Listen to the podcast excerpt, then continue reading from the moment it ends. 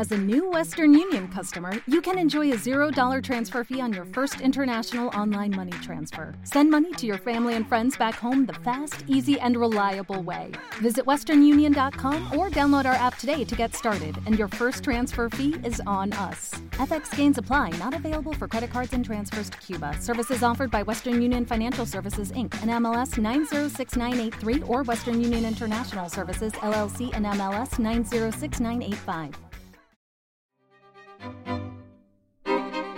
Bienvenidos a Verdad, Bondad y Belleza, un podcast de Cosmovisión Cristiana.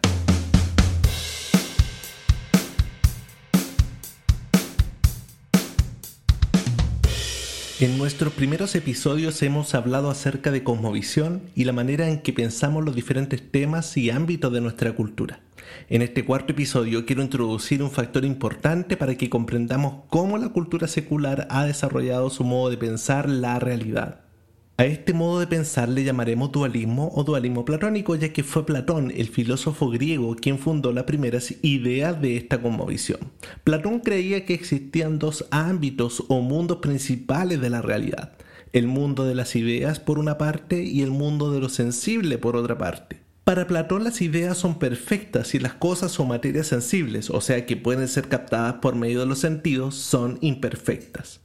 Las ideas son perfectas ya que son absolutas y tampoco tienen variación. Por ejemplo, la idea de triángulo. Un triángulo es perfecto como idea, sin embargo, si tuviéramos que hacer un triángulo de papel o dibujar uno, cualquiera que fuera el resultado sería de manera imperfecta. Nadie nos puede mostrar un triángulo como tal sino cosas que tienen forma de triángulo.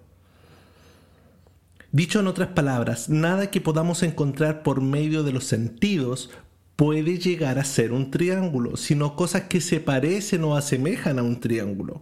De la misma manera, nadie puede ver el número uno caminando por la calle ya que la idea de uno es perfecta. Podemos ver un autobús, una persona caminando por el parque o un árbol, pero jamás podremos ver un número uno, ya que es una idea perfecta, que no puede captarse por medio de los sentidos, sino por medio del intelecto. Cabe decir que Platón entendía las ideas y lo perfecto como cosas que existían más allá de los cielos y tenían una relación con lo sagrado, ya que la idea de Dios o de lo divino también implicaba perfección para Platón y las cosas sensibles habitaban aquí en la Tierra. Esta división dual de la realidad asentó las bases para categorizar lo que existe en dos mundos o dimensiones. Arriba, por una parte, lo perfecto, las ideas, lo sagrado, los valores, los cuales son perfectos y captados por el intelecto. Y abajo las cosas materiales, la naturaleza, lo secular, lo imperfecto, los cuales son captados por los sentidos. Durante el tercer siglo de la época cristiana, hubo un movimiento intelectual llamado neoplatonismo, el cual interpretaba la doctrina cristiana con la filosofía del dualismo platónico, lo que generó a la larga un sincretismo, una fusión religiosa con la filosofía de Platón. ¿Qué tiene esto de malo? Te preguntarás, o cómo esto en alguna medida va en contra de mi fe en el Evangelio. Bueno, este movimiento generó una comprensión de ver el mundo de manera dualista, una forma muy distinta que la Biblia dice acerca de la creación del mundo y de nuestra realidad como persona.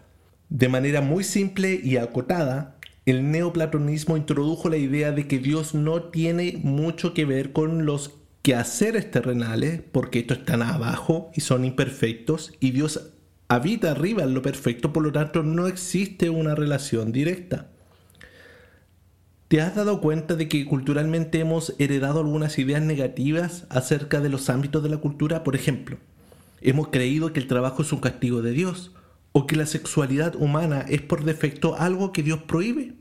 Por otra parte, hemos puesto acciones o actividades que al parecer son más apreciadas por Dios que otras que son más bien terrenales o seculares.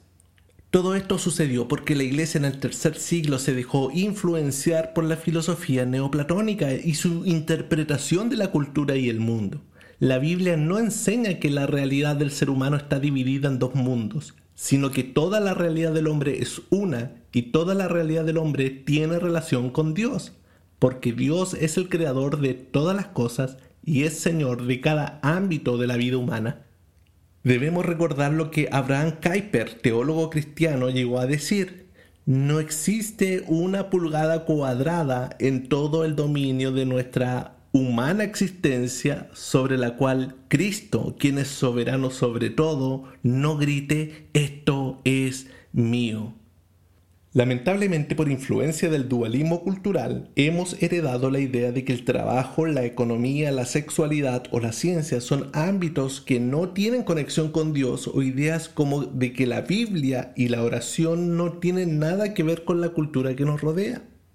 Por ahí, hace algún tiempo, leí que un reformador llegó a decir una dueña de casa que realiza un caldo para su familia con excelencia, buscando alimentar a sus hijos y esposo y darle el disfrute de un rico caldo en invierno, glorifica más a Dios que un sacerdote haciendo la misa en latín. Este reformador sin duda buscaba referir que en la cultura del Evangelio todas las tareas que podamos llegar a hacer, por muy simples o terrenas que sean, tienen como propósito glorificar a Dios. El dualismo cultural ha sacado la Biblia de las escuelas y congresos y ha secularizado el trabajo en las instituciones. Ha naturalizado la ciencia, apartando a Dios de todo lo que existe, olvidando que Él es Señor de todo y que todo lo que existe ha sido creado con un propósito final, el cual es que todo lo que existe exista para la gloria de Dios. En el siguiente capítulo explicaremos cómo el dualismo fue desarrollándose a través de la historia, llegando a referir que la vida cristiana o las ideas de fe son ámbitos que deben marginarse de todo lo que sea público, restringiéndolo solo a la vida privada. Soy Antonio Redondo y esto es Verdad, Bondad y Belleza.